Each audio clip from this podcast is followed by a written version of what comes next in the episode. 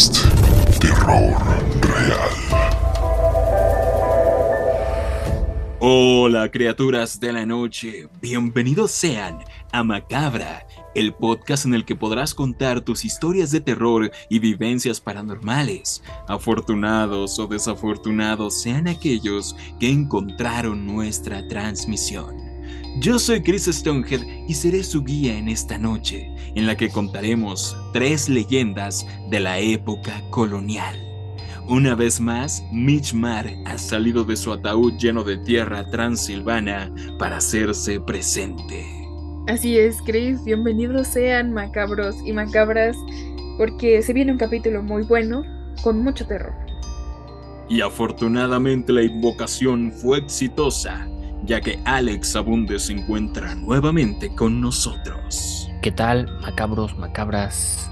Mitch, Chris, un placer estar con ustedes en este nuevo episodio donde este, contaremos tres historias muy interesantes que estoy seguro que les va a encantar. Pues fíjense que viene un capítulo muy interesante, pero también algo predecible y se podría decir un clásico que ya muchos conocemos, ya que se trata de leyendas de la época colonial eh, de aquí de México. Entonces yo quiero pensar que la gran mayoría de mexicanos van a estar muy familiarizados con estas leyendas tan interesantes. Sin embargo, pues seguramente algunos de nuestros escuchas de, otros países, esos macabros y macabras de otros países, pues va a ser la primera vez que escuchen estas historias, así que muy muy emocionado. Primero vamos a poner en contexto a los macabros y macabras. Tras ese poco recordado genocidio eh, provocado por los españoles, liderados por Hernán Cortés, en la conquista de México. Tras esto se fundó unas colonias españolas aquí en el país y entonces a toda la época que siguió después de la conquista se le conoce como la época colonial. Ahorita entramos a más detalles. Eh, esto después de que cayera la hermosísima ciudad de, de México, Tenochtitlan, el 13 de agosto de 1521 masacraron a todos los que pudieron, violaron a las mujeres, mataron a los niños. Ay, por cierto, un saludo a todos nuestros macabros de España, los queremos mucho. Este, eh, tiraron nuestros ídolos, hundieron a nuestros dioses y edificaron iglesias encima de nuestras pirámides, claro que sí, como no, también nos trajeron cosas muy interesantes de España como eh, la arquitectura muy bonita, claro que sí, aquella, aquella religión enfermedades también y peste y un montón de enfermedades, claro que sí, gracias, los queremos los mucho. Caballos, creo también. Los caballos. Las ratas, no se las ratas, las ratas. no olvide las ratas. Creo que también las cucarachas. No estoy seguro de ese dato. no, creo que no. Tampoco hay que culparlos de todo. Sí, la, la inestabilidad económica, todo. Sí, ya, ya, ya todo, ya todo. Y entonces establecieron claramente en estas colonias un reinado conocido de virreyes. Esto es clase de primaria básica para todos los mexicanos. Eh, se conoce también esta época, además de la época colonial, como la época del virreinato, ya que había un representante del rey de España gobernando aquí la ahora conocida como Nueva España y todas esas colonias teníamos un virrey, así es como en Star Wars. Entonces, en, esta época, esta época duró tres siglos, 300 años aproximadamente, que son el siglo XVI, XVII y XVIII, si no mal recuerdo, espero que no me fallen las matemáticas. Y a lo largo de 300 años ocurrió un montón de cosas. Ocurre el fenómeno misterioso y mágico del mestizaje. Se empezaron a mezclar eh, las razas, por decirlo de algún modo, españoles con nativos, con originarios de aquí de México. También llegaron este, esclavos de, de África. Entonces hubo un montón de mestizaje. De hecho, es algo muy importante de que existían un montón de castas y de razas y dependían del nivel socioeconómico, tristemente, en esta época. Así que eh, no todos teníamos los mismos derechos, recordémoslo, estamos hablando del- de los años 1600. Entonces, aquí se vuelve algo muy prolífico, las leyendas, ya que estaba muy arraigado en nuestra cultura prehispánica. Y ahora los españoles se encontraban con un montón de monstruos, dioses, fantasmas antiguos del mundo antiguo. y, es una maravilla las leyendas que salen de aquí. Ahora vamos a comenzar con la primera historia, que se llama La calle de la mujer errada.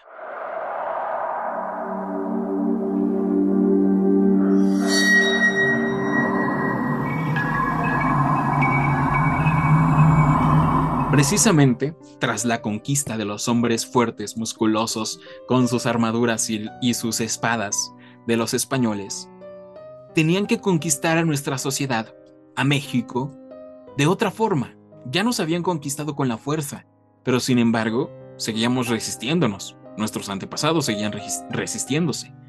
Entonces, optaron por conquistarnos a través de hombres un poco más delicados, inteligentes, sabios, que son conocidos como clérigos y sacerdotes, que venían a imponer su religión, la religión católica. Recordemos que el rey de España es, católico. Entonces hicieron esto que ya habíamos hablado en muchas ocasiones aquí en Macabra, que adaptan a los dioses eh, antiguos de México, eh, santos, vírgenes, hacen coincidencias de, de, tradiciones y etcétera. Incluso las iglesias se, se edifican sobre los antiguos templos ceremoniales. El resto es historia. El punto es que los clérigos sacerdotes eran muy importantes en esta época de la colonia.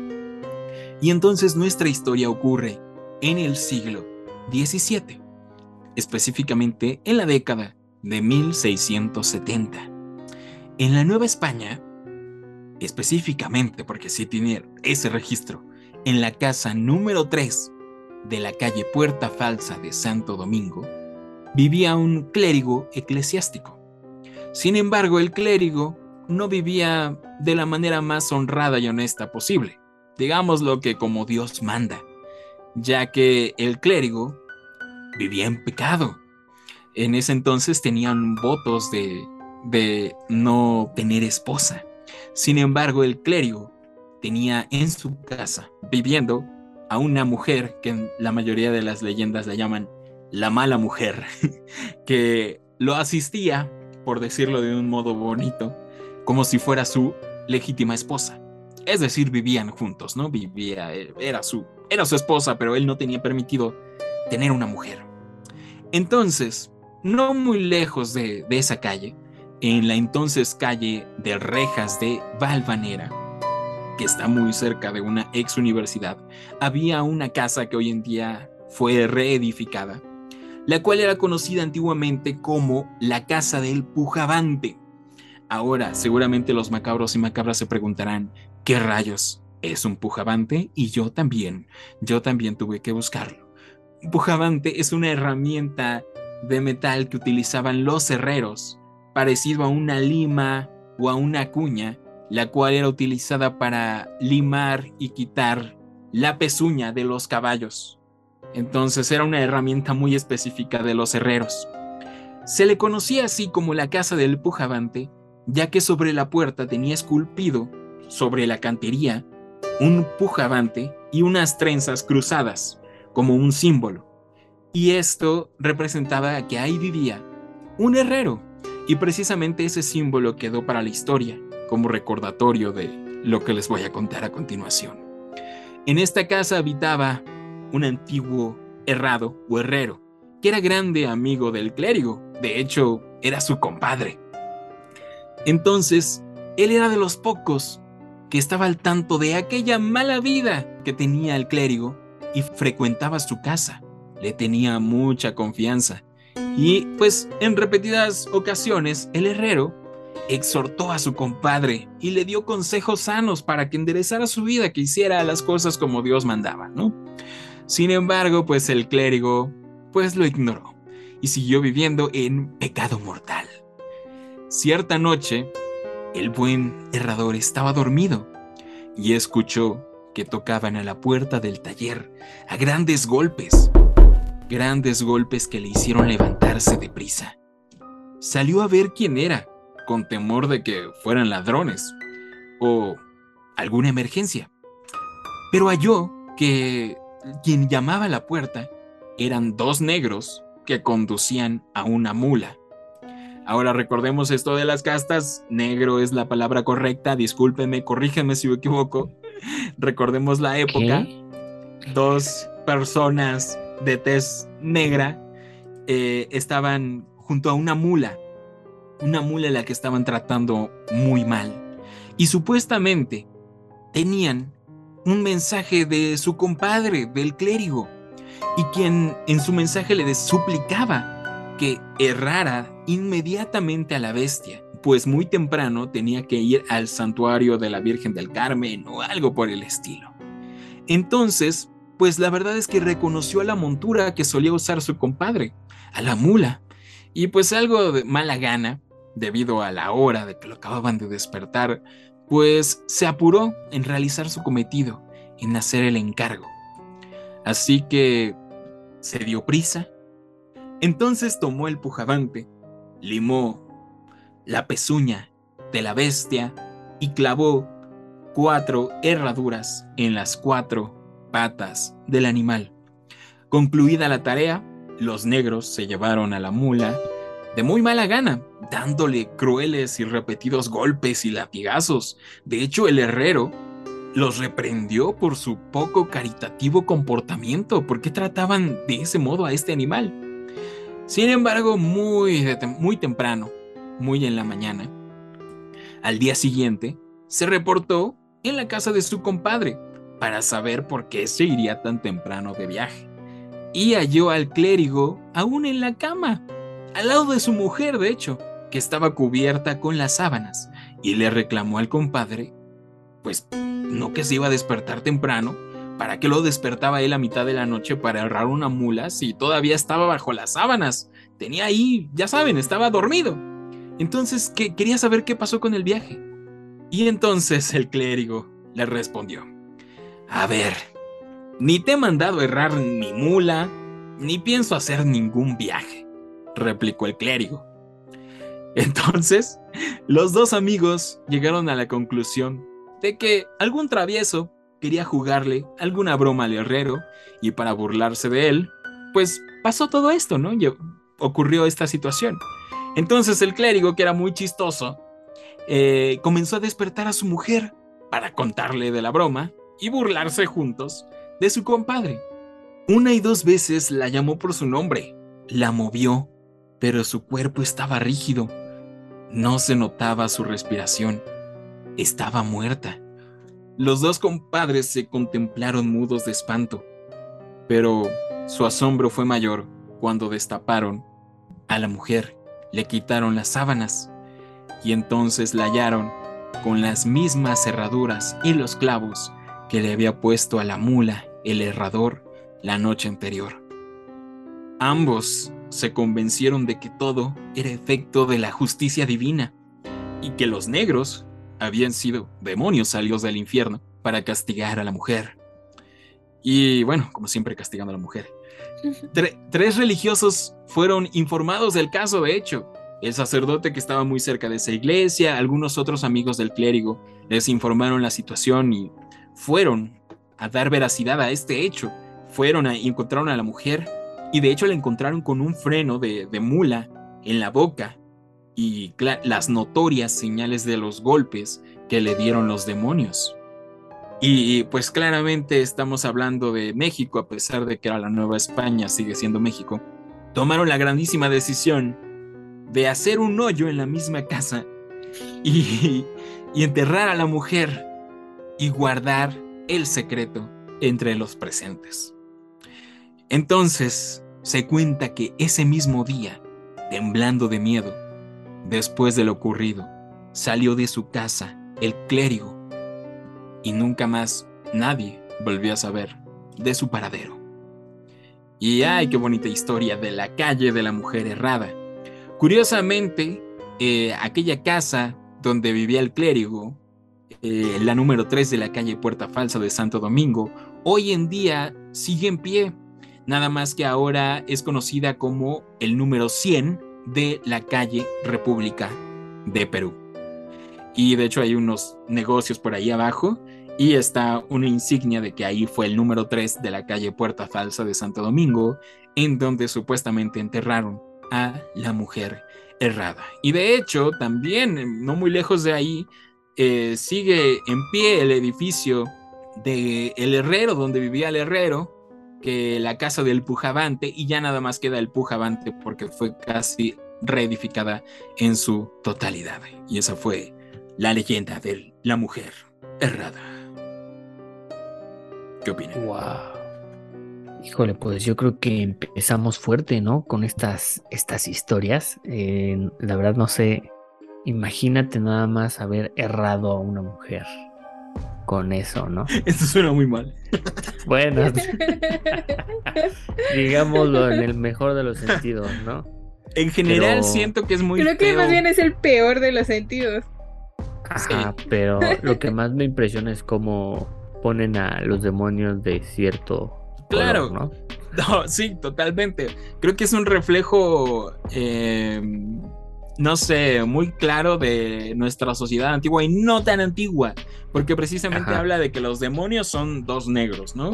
Sí, Pero no solamente, sino que en cuestión de la religión que estaba haciendo algo mal por tener esposa. Sin embargo, el culpable no fue el clérigo, el responsable no era el clérigo, sino la mujer. Y que- a quien castigan fue a la mujer. Entonces, Sí, exactamente, Muy ¿no? Un curioso. reflejo de la sociedad. sí, Exacto, y- como estaba antes también tan arraigado y eso. actualmente. y sigue.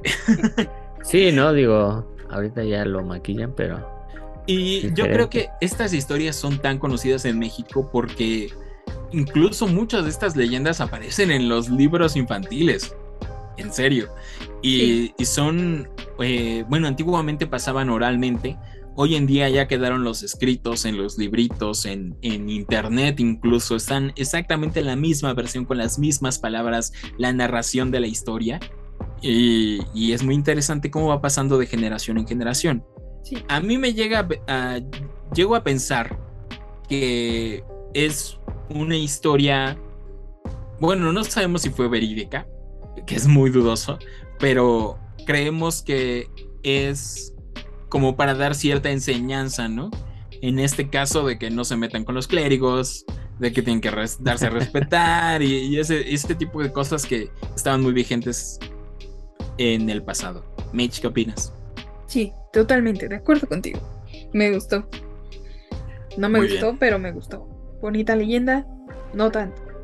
Yo creo que lo padre es que es parte del recorrido de leyendas y que puedes Ajá. estar en el lugar y visitar el lugar mientras te cuentan la historia. Sí. Eso es parte de lo padre.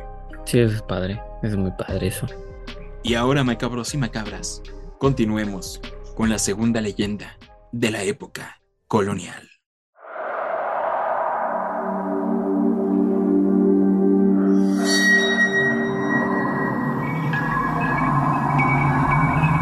Y bueno, pues nuestra siguiente leyenda es la que es llamada El Diablo en Pañales. Esta historia data en la época colonial de mediados del siglo XVI. Y dice así, cierta vez, ya muy entrada la noche, circulaba en las callejuelas retorcidas y malformadas de la ciudad un hombre en evidente estado de ebriedad. Las calles eran alumbradas apenas con unos pequeños candiles que al reflejar las sombras formaban tétricas figuras fantasmagóricas, a lo cual el borrachín no daba muestra de sobresalto. Y pues andado unos pasos más, escuchó levemente el llanto de un bebé. Era un llanto ahogado. Se detuvo tambaleante, pero pues ya no escuchó nada más que el aullar de unos perros a la lejanía.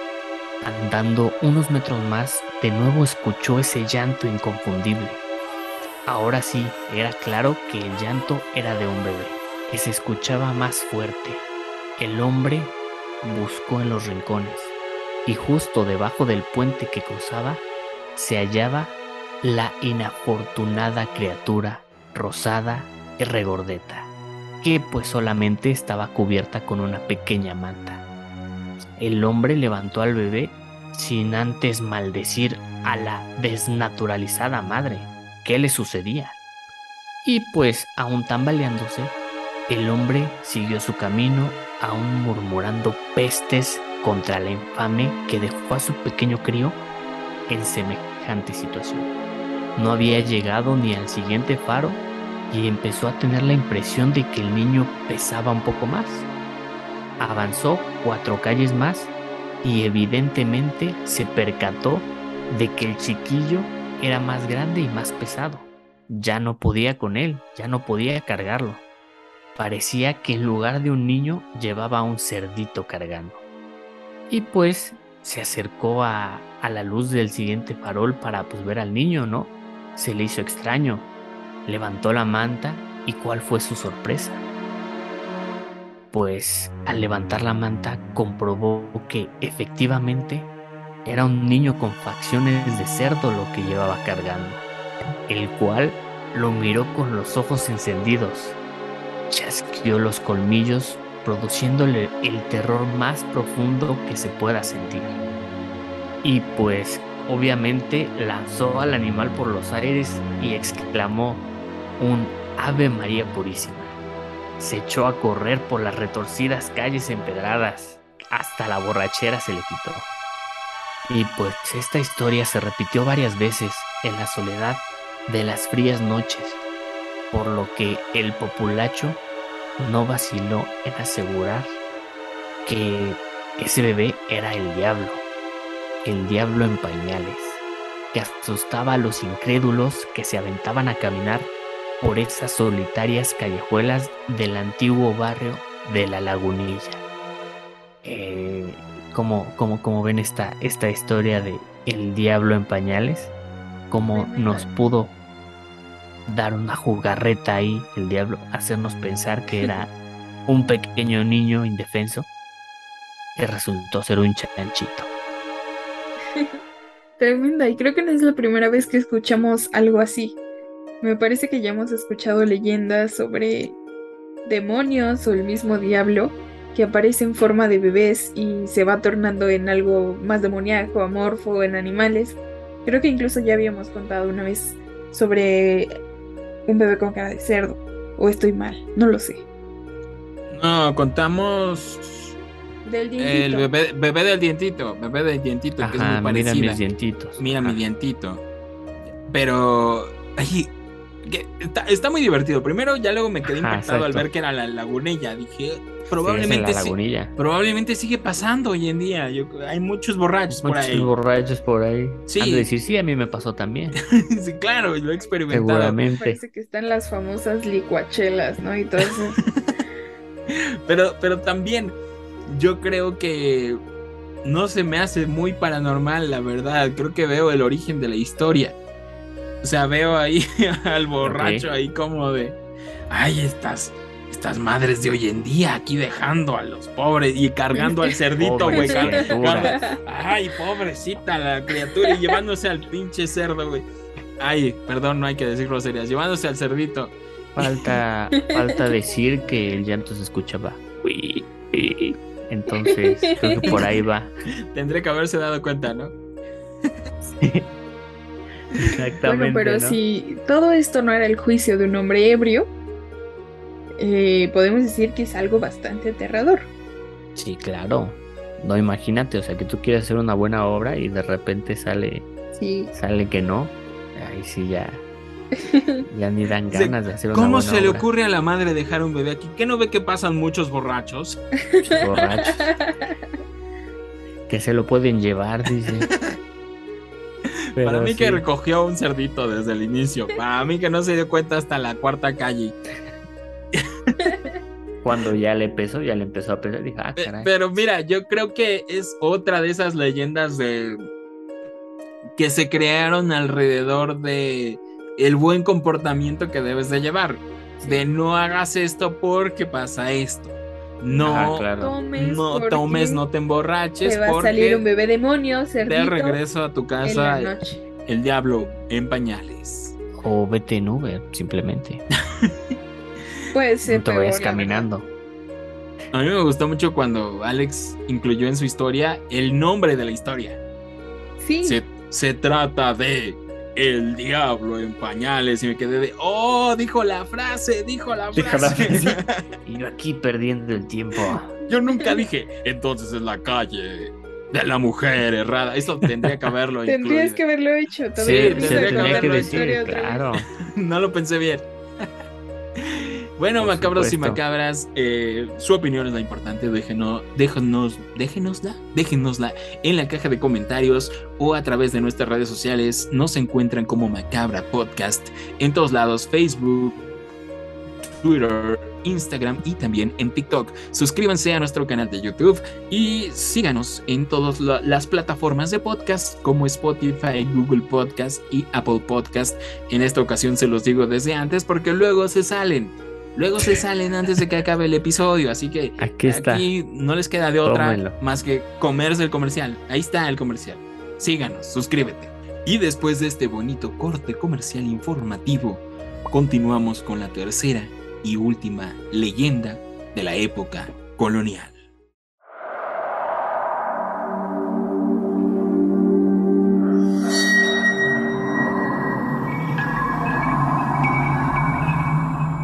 Contaré la leyenda titulada Las costillas del diablo. Esta es una leyenda que cuenta la gente de Tepoztlán y eh, este sitio era muy afecto a la narración de historias. Actualmente esta tradición se ha ido perdiendo, probablemente quizá debido a la existencia de la radio y la televisión.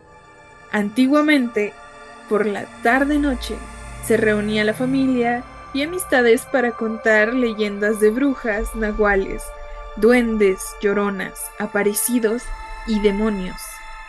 Cuenta esta leyenda que por allá del año 1615, cuando en ese remoto lugar apenas existían unas pocas familias, en una cercana colina apareció el diablo, que se iba a llevar a lo profundo de los infiernos un gran cofre de tesoros indígenas ocultos bajo una gran piedra. Después de que la hubo atado con fuertes cuerdas y mecates, trató de arrancarla del suelo de lava volcánica donde estaba, pero fue tanto su esfuerzo que dejó marcadas las costillas en la piedra volcánica, y al no poder cargarla antes de que el gallo cantara, tuvo que abandonarla.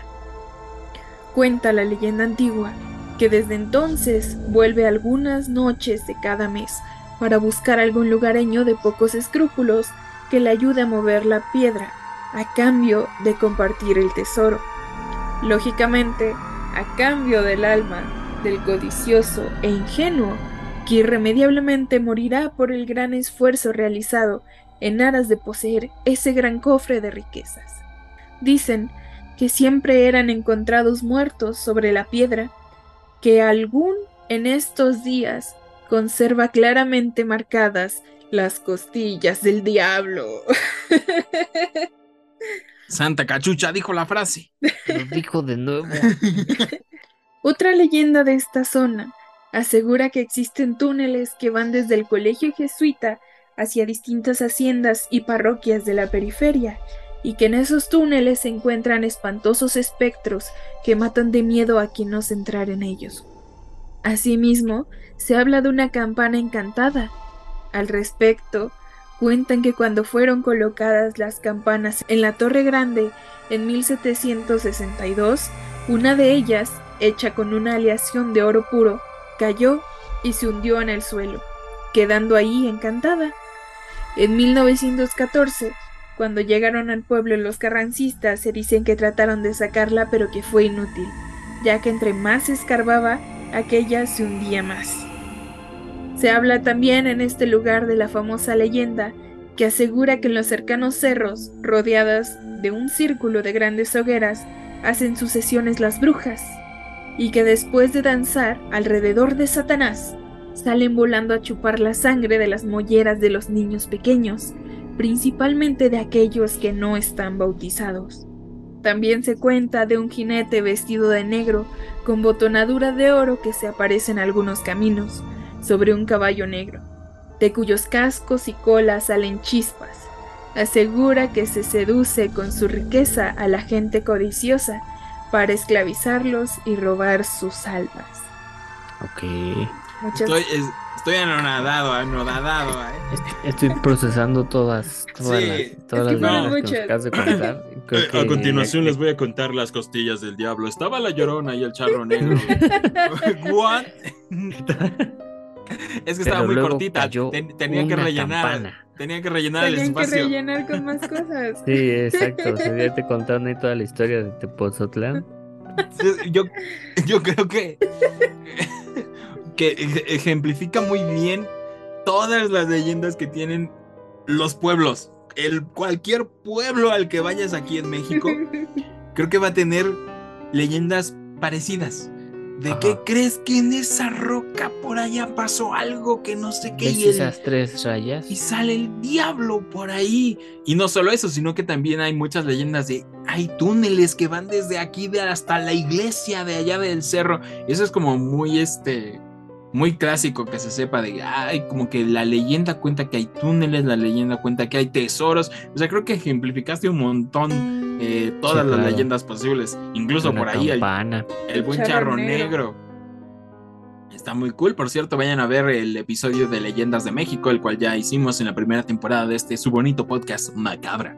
Pero sí, yo creo que está muy bien ejem- ejemplificado y es algo muy común, muy común. O sea, yo creo que la brujería se practicó en muchos, en muchos cerros, montañas, montes de aquí de México. Fue una práctica muy habitual, sobre todo porque la brujería va relacionada, al igual que en Europa, a la antigua religión y creencias, las cuales fueron cambiadas y conquistadas por la religión católica y cristiana. Entonces se podría decir que eran lugares a donde iban a practicar sus antiguos ritos y eventualmente esto se fue transformando, mezclando con otras culturas y en lo que conocemos como brujería, ¿no? Sí. Lo mismo se, rito. se practicaba ya en Europa en los famosos montes pelados, donde iban a bailar las supuestas brujas, ¿no? Que realmente era gente que estaba adorando a los antiguos dioses del bosque. Eso ya también lo hemos hablado en los episodios que le dedicamos a leyendas vikingas, leyendas ru- rusas también, creo que lo hemos hablado en todos los episodios. Y qué bonito, qué bonito. Pues fíjense que es una época muy interesante, la época de la colonia, porque duró 300 años a lo largo de los cuales fue cambiando mucho la sociedad de México. Muchas leyendas, de hecho, las leyendas más conocidas y populares de México surgieron en esta época. La evitamos a toda costa, pero ahí es la época predilecta para la leyenda de la Llorona, la leyenda del, del Charro Negro, o sea, todo surgió e- en esta época. Y es muy padre, muy bonito. De hecho, por ejemplo, leyendas más pequeñas, pero igual de conocidas, que el callejón del beso, el callejón Del del, beso. a- del aguacate, el calle, puro- siempre son callejones, la calle del... Es que de es el escenario perfecto, el callejón. Sí, calle, callejón, puerta eh, de don. Juan, don Juan Miguel, ahí donde vivía, que cayó el... No, sí, totalmente. es- Y lo, bon- lo bonito es que después de tantos años siguen viviendo en, en la mente colectiva de todos los mexicanos y lo estamos transmitiendo justo ahora a todos los macabros y macabras. Así es, estamos reviviendo estas leyendas para que las nuevas generaciones las conozcan también. Y hay muchas más leyendas, probablemente les traigamos una segunda, tercera, tal vez cuarta parte de, de este episodio. Cortito episodio, conciso, tres leyendas. A Ahí lo que están. ahí. Disfrútenlas, bonitas. Y algo más que quieran agregar, Mitch, Alex. Eh, yo creo que me gustaban mucho las leyendas, me gustó mucho la historia de Tepozotlán, toda su historia, todo lo que pasaba ahí, Todo lo que ha pasado. todo lo que ha pasado, porque al parecer pasan muchas cosas ahí, de ¿Qué? todo. ¿Qué crees que se cayó la campana? Eh, No, la están jalando de allá abajo. La intentaron sacar, jalaron y jalaron, pero ahí sigue la campana. Sí, sí esa Pero sí, se me hace muy, muy, la verdad que muy interesante, sobre todo porque son lugares que, por ejemplo, nosotros, pues, alguna vez hemos visitado y uno a veces ni en cuenta, ¿no? No sabe que, que tanto pasó por ahí, ¿no? Que un borracho cargó un cerdo, órale. No sabía. Sí, totalmente. Y lo, lo curioso es que, por ejemplo, ahí se supo que en la calle un borracho cargó, el, cargó un cerdo y hoy en día esa calle se conoce como la calle del cerdo. Entonces no conocemos cuál es el contexto, pero tiene Sí, una leyenda, una historia de trasfondo. Yo también estuve leyendo hace poquito la historia de la calle de la quemada. Entonces igual es como de hoy en día sí se conoce así como la calle de la quemada. La quemada, ajá. Literalmente hay una historia de una mujer que se quemó.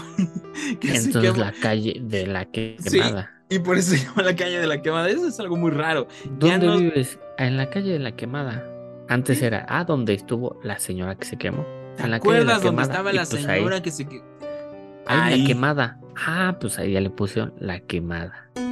Sí, Sí. ya no sé si qué ocurrió primero, ya saben, si primero fue la, le- la leyenda, la historia y por eso nombraron de tal parte o creativamente la gente dijo, "Ah, exactamente. mira, mm, Otra cosa, ¿cómo se llama tu calle? La quemada. La No se quemada. habrá quemado alguien. Ah, no, ahí? A mí no. se me hace que No habrá una, leyenda hace de Transformers. Yo 900 creo. años se quemó ahí. ¿Qué crees que estaban enamorados y ahí de- ocurrieron varias muertes? Se tuvo que quemar la mujer por una cuestión de celos. Por eso le pusieron así. Ay, no. Bueno, chicos, chicas, macabros y macabras, vámonos a nuestra sección favorita, ¿no, Alex? Correcto, y es momento de pasar a su sección favorita, re, re, re, recomendaciones. Así, pues para los despistados que no la conocen, en esta sección nosotros les recomendaremos ya sea un libro, una película, un videojuego o música relacionada con el tema del podcast de esta semana. Y bueno, creo que es momento de que esa cabellera brille, Chris. Por favor, danos tu re, re, re recomendación. Claro, yo no venía muy preparado, debo admitir que estoy improvisando, pero yo les voy a recomendar una de mis películas de terror mexicanas favoritas que se llama El varón del terror. No puede ser. Eh, internacionalmente hablando, la película la conocen como Brainiac, el devora cerebros. Pero de hecho, internacionalmente, o sea, los gringos la conocen más como Brainiac. Y aquí en México es como de Brainiac, que es el malo de villano de Superman, ¿qué onda? Es el varón del terror. Es una película que parece telenovela, que se estrenó en el año 1962. Eh, la recomiendo aquí porque la película inicia, solo hay una escena en la época colonial, ocurre en 1661 y nos presentan a el varón Vitellius de Astara. Entonces el varón Vitellius es un practicante de la brujería, de la hechicería, la magia negra y es un seductor y conquista mujeres y ha conquistado a todas en el pueblo y por eso la Santa Inquisición lo va a matar, lo va a quemar en la hoguera, lo tiene crucificado en una cruz, vestido de una manera muy cool y lo va a quemar como en Hocus Pocus. Y justo, justo, justo da la casualidad de que en ese momento va pasando un cometa. Un cometa. Entonces, al ver el cometa, el hechicero dice, me voy a vengar de su descendencia. Regresaré, en no me acuerdo cuánto tiempo, eh, cuando el cometa vuelva a surcar los cielos, mi espíritu va a regresar. Y al igual que en Hocus Pocus se muere. Y entonces, ya en la época de los 60 en la Ciudad de México, muy elegante, galante, gozando de la cine de oro y de eh, el dinero, regresa el varón del terror en el cometa, que si no mal recuerdo es el Halley, por ahí corríjanme en los com- comentarios. Y este, no, no estoy seguro, vuelve a pasar el cometa, aparece el, el varón del terror y se convierte en una máscara que tiene cero movilidad de una especie de hombre peludo, eh, verrugoso, con ojos de insecto que tiene eh, la boca como de mosca y, como tentáculos en sus manos eh, con los que devora cerebros para vengarse de, de la descendencia de quien lo mató. Es una película em, de culto muy clásica, apreciada en otros países, en todos lugares menos en México. Para la época fue muy bonita. Hoy en día es, es un sufrimiento verla, pero yo se las recomiendo porque eh, está muy interesante de que esto haya ocurrido en México. Es una historia muy cool. Ok, ok, ok. Muy, muy buena tu recomendación, Chris, la verdad. Palomita. Ahí está. Y bueno, ahora Mitch. Correcto, dije Mitch. Es momento de tu re, re, re recomendación. Que no sea Skyrim, por favor. Bueno, yo les voy a recomendar un juego. Un juego. un Mi juego pregunta es bueno. cuántas veces van a usar ese mismo chiste en cada episodio. Es que es, Es el un mejor clásico. juego del mundo. No ¿Cómo creo que disfruten ser? ese chiste los macabros, están muy sacados de onda de otra vez. Es algo que se espera. increíble. Es algo que tiene leyendas y Esto, esto, esto, este, este, estos episodios se están haciendo muy recurrentes. Tenemos eh, lo mismo, decimos lo mismo en cada episodio. Los mismos chistes, la misma no va- el mismo no va, guion. no va. El mismo. La misma música de fondo, todo. La verdad no tengo ni idea de qué recomendar. No estoy preparada y creo que casi no se toca, eh, bueno, el mínimo en el cine, casi no se toca, Una música, Eh, la novena de Mozart, algo así. no se toca lo que es lo colonial, ¿no? Ni siquiera sé si había música en la época colonial, la verdad. Buena época. Son 300 años, claramente Sí, hubo música. Es- Exacto. Es, la fundación misma de México. Riqueza Entonces- cultural impresionante. La Entonces verdad creo no, que- no tengo ni idea, pero Creo que me voy a recomendar lo también. de siempre, voy a recomendar que vean la saga de leyendas de Anima Studios y está muy cool, tienen leyendas. Tienen la película del Charro Negro, una de la Llorona. Es La la que iba a recomendar a Alexis, por Dios. Híjole, se me fue. se me fue la recomendación. Yo creo que re- recomendaciones hoy está muriendo. Hoy Sí. Discúlpenos, macabros. Creo que Disculpen, ya, pero- si en, la siguiente, si en el siguiente episodio ya no hay, es por lo que acaba de ocurrir. O sea, Creo que po- podríamos darle un buen final. No, Alexis, ¿cuál es tu recomendación? No, es que me, me di cuenta, o sea, la busqué ahorita y creo que no tiene nada que ver. O sea, me basé en cine mexicano de terror. Oh, Mi Dios. recomendación es nada más y nada menos que la galardonada película de 1960 llamada Macario. Así es, esta película protagonizada por López Tarso, en donde tendrá unas aventuras donde vas a saber que es bueno está Dar leyendo la Wikipedia. a los demás.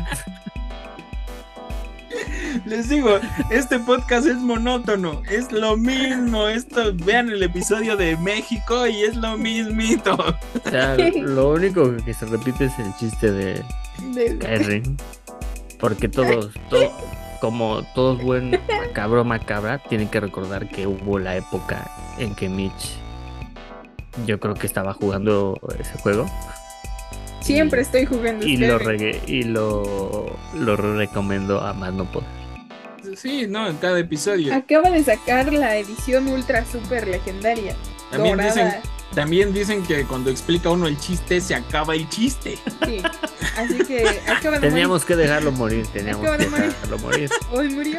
Ya Y, basta y con Alexis sí se chiste, acuerda ya que siempre basta. bromeaba con que a ella le gustaba un videojuego que jugaba. Pues es ese. Ese es el videojuego. Ya tenemos que renovarnos en esta sección. Hay que renovarnos, hay que leer, hay que culturizarnos porque ya no tenemos nada que recomendar. Y, y por qué no, cuando nos manden sus historias, nos manden su recomendación. Ya incluida, por favor, hagan mi tarea. Y así sacamos las más votadas. Y si pudieran editar el episodio, Y cada semana que alguien edite. Y ya pasando el tiempo ya les dejamos que ellos graben. sí, total, creo que lo harían bien. Ok, macabros y macabras, este fue el. ¡Wow! La decadencia de macabra. Tres leyendas de la época colonial en México. Espero que las hayan disfrutado. Tenemos más leyendas. Eh, espero que se suscriban, activen las notificaciones, esa campanita en nuestro canal de YouTube para que no se pierdan de los próximos episodios. Y espero yo, espero yo, se alineen las estrellas, los astros y ya subamos más videos y dejen ustedes videos puntual el episodio del podcast macabro. Eso ya es un compromiso. Eso ya es ganancia. Ya es un compromiso, ya vamos a gane. Ok, recuerden seguirnos en todas las redes sociales y que ustedes pueden mandarnos sus historias de terror, eh, encuentros paranormales, historias de sus familiares. Eh, ya saben, esas historias que se van pasando de generación en generación, pueden enviárnosla a nuestro correo electrónico macabra.podcast.gmail.com. Lo repetimos, macabra.podcast.gmail.com o a nuestras redes sociales. Pueden mandarnos inbox por, por Instagram, por Facebook, por donde quieran. Eh, síganos claramente y mándenos sus historias. Mitchmar, tus redes sociales. Sí, a mí me encuentran como mitch.el.mar en Instagram y en mi cuenta de fotografía de animalitos como natura-el. Perfecto, Alex. Alex, abundes tus redes sociales en donde te encuentran los macabros y macabras. A mí me encuentran en Instagram como abundesalex y en Twitter como Alex Abundes. Perfecto. A mí me encuentran en todos lados como Chris Stonehead. Suscríbanse a nuestro canal de YouTube, Macabra. Y síganos en redes, eso ya lo dije. Vámonos ya, que aquí espantan. Esto es Macabra Podcast. Nos vemos y nos escuchamos la próxima.